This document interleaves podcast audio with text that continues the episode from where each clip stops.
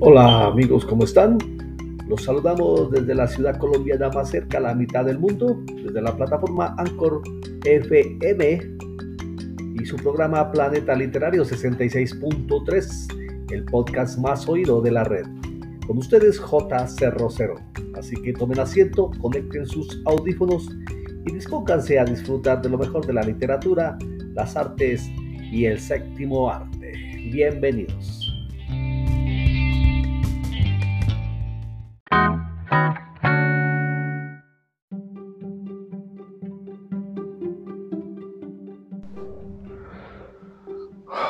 Hola a todos, ¿cómo están? Estamos ya aquí nuevamente en Planeta Literario desde las 66.3 MHz en línea con Anchor.fm.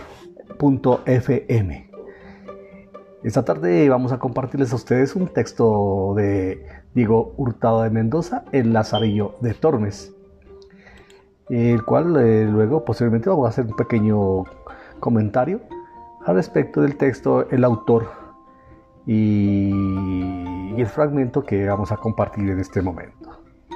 De tal manera que comenzamos, así que alisten y prepárense para este espacio de la literatura, la ciencia, el cine y el arte. Dice el texto así.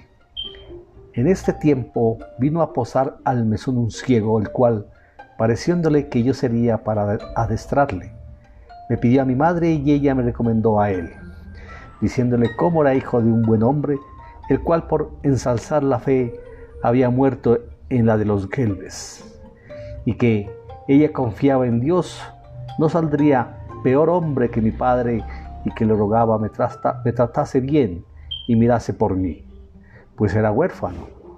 Él respondió que así lo haría y me recibía no por mozo, sino por hijo y así le comencé a adentrar mi nuevo y viejo amo. Como estuvimos en Salamanca algunos días pareciéndole a mi amo que no era la ganancia su contento, determinó irse de allí y cuando nos hubimos de partir, yo fui a ver a mi madre y ambos llorando me dio su bendición y dijo, Hijo, ya sé que no te veré más, procura ser bueno y Dios te guíe. Criado te y con buen amo te he puesto, válete por ti mismo. Y así me fui para mí, donde estaba mi amo, que esperándome estaba. Salimos de Salamanca y llegando a la, al puente estaba a la entrada de ella un animal de piedra, que casi todo formaba de toro.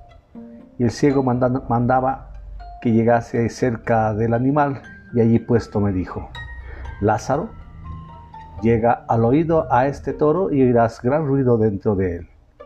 Yo simplemente llegué, creyendo ser así, y como sintió que tenía la cabeza par de la piedra, firmó recio la mano y diome gran calabaza en el diablo del toro.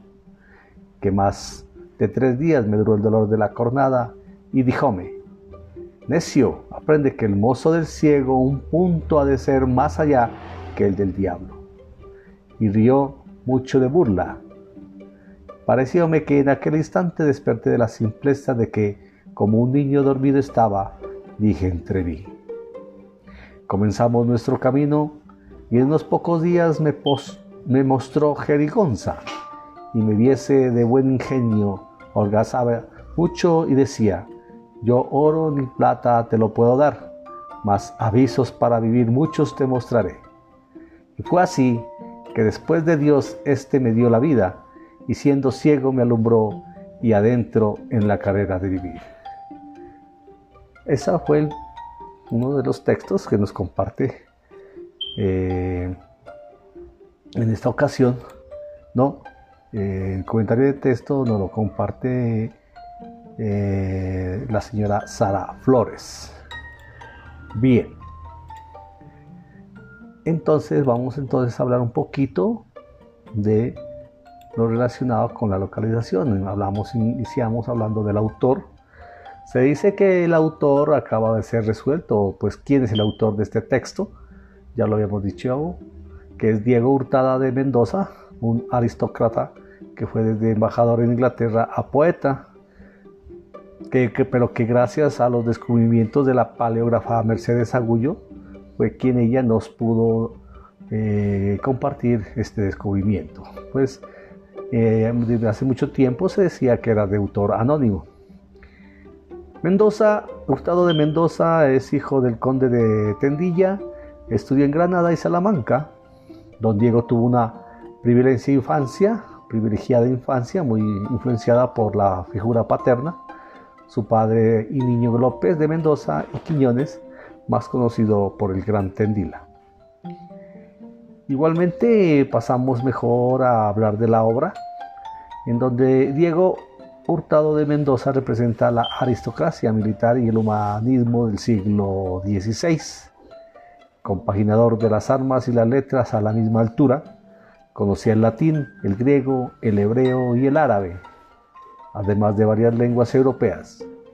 dio una nutrida biblioteca a lo largo de sus múltiples viajes por toda Europa, que legó a Felipe II y fue a parar al monasterio de San Lorenzo de Escorial junto a Garcilaso de la Vega y Juan Boscán. Introdujo los nuevos temas, metros y estrofas de la lírica italiana. Si bien, al contrario de estos autores, se inclinó más bien por la sátira maliciosa y algo picante, lo que nosotros conocemos, por ejemplo, la fábula del cangrejo, fue una estirpe de este tipo de género.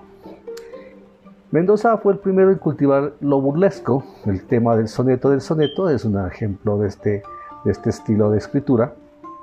Eh, igualmente, eh, eh, Mendoza no dejó de emplear el, arte menor y en sus versos líricos trasluce una fina melancolía.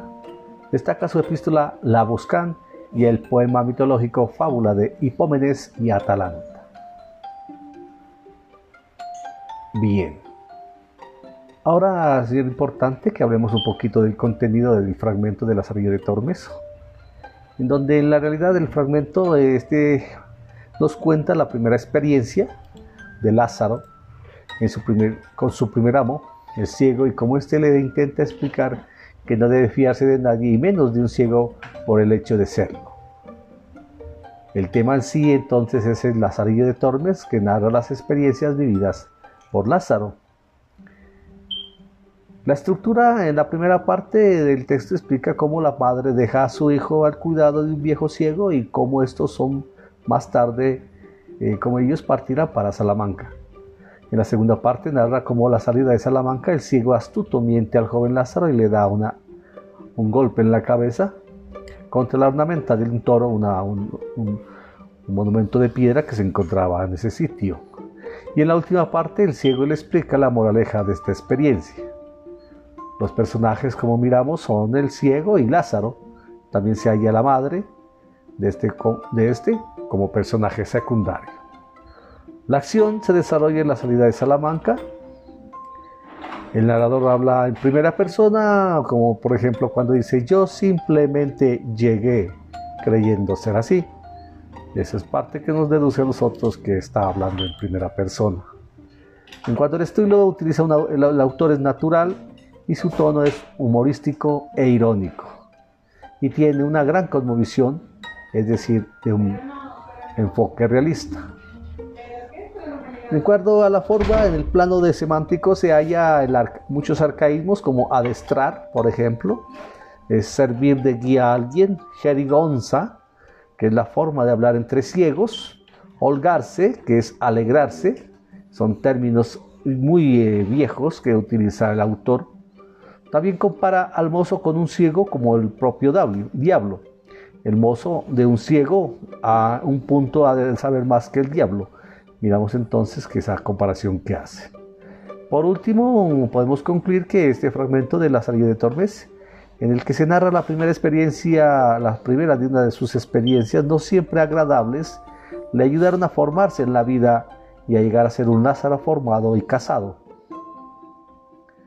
Nos llama mucho la atención la agresividad y la violencia con la que hacían aprender a niños tan jóvenes a base de palos y golpes, le inculcaban lo duro que llega a ser la vida en momentos difíciles y cómo Lázaro, siendo todavía un niño, va apareciendo a ser un astuto con sus propios amos y como, y como se ve y cómo se venga al final de cada uno de ellos. Ese sería entonces, amigos de, de Planeta Literario, el texto del día de hoy. Lazarillo de Tormes. Muchas gracias y hasta la próxima.